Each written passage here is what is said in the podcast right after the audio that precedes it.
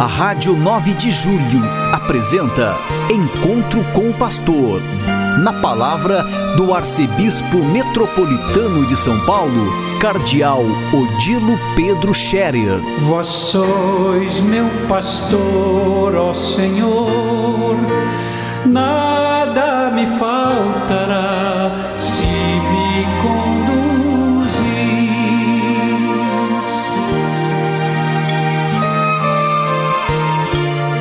Queridos ouvintes da Rádio 9 de Julho, saudação e bênção para todos vocês neste dia 17 de abril. Hoje é uma segunda-feira, segunda-feira na segunda semana da Páscoa. Entramos agora no tempo da Páscoa e a liturgia desse tempo da Páscoa nos leva à confirmação da nossa fé em Jesus Cristo ressuscitado presente na Igreja.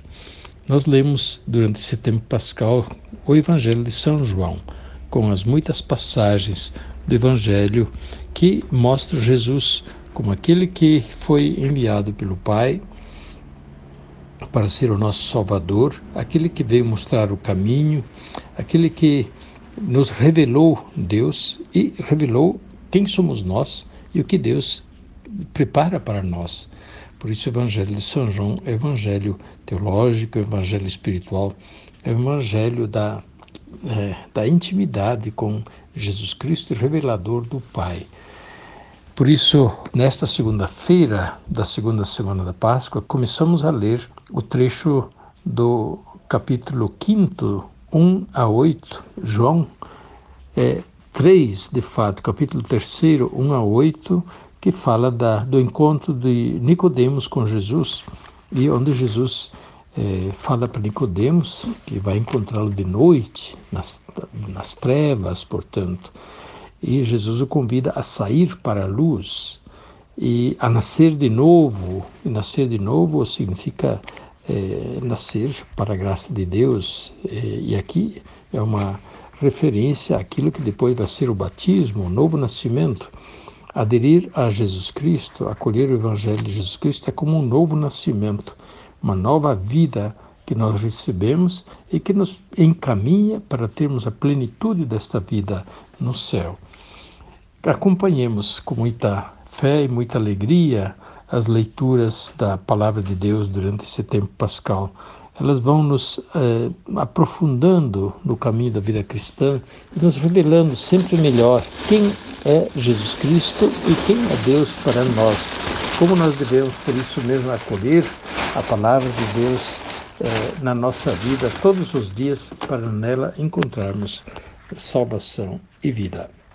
Nós iniciaremos amanhã eh, à noite, dia 18 à noite, em Aparecida, a Assembleia Nacional dos Bispos do Brasil, a Conferência Nacional dos Bispos do Brasil, a CNBB.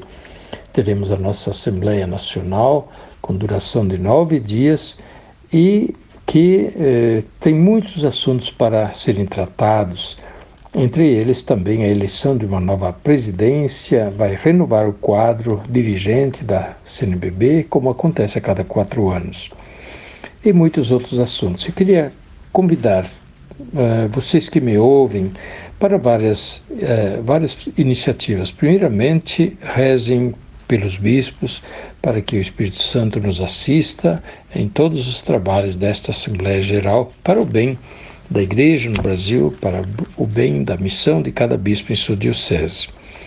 Segundo, queria convidá-los a nos acompanharem também, a rezarem conosco é, as televisões ligadas à igreja no Brasil, TV Aparecida, Rede Vida, TV Canção Nova é, e outras, vão retransmitir a missa cada dia, que vai ser às 18 horas, não de manhã, mas à tarde, às 18 horas, a partir da Basílica de Aparecida.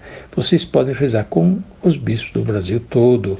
Ficará muito bonito quando o povo se une aos bispos é, mesmo à distância, mas rezar com eles, ouvir, ver e se alegrar também com os bispos, com seus bispos.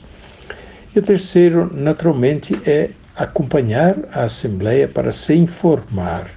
É importante estar informado sobre o que acontece e o que é tratado pela Assembleia Geral da CNBB, porque é um grande momento da vida da igreja no Brasil. Ultimamente tem sido falado muito uh, negativamente, tem se criticado muito a CNBB, como se a CNBB não tivesse valor nenhum para a igreja no Brasil. Muito pelo contrário, a CNBB tem muita importância para a igreja no Brasil. A CNBB, naturalmente, é a Conferência dos Bispos. E é por isso ela acompanha a vida da igreja no seu conjunto no Brasil. Cada bispo é encarregado da sua diocese, mas os bispos todos juntos são encarregados de cuidar do conjunto da vida da igreja no Brasil, dar as orientações pastorais e, ao mesmo tempo, aprovar normas pastorais e normas eh, litúrgicas ou outras normas disciplinares.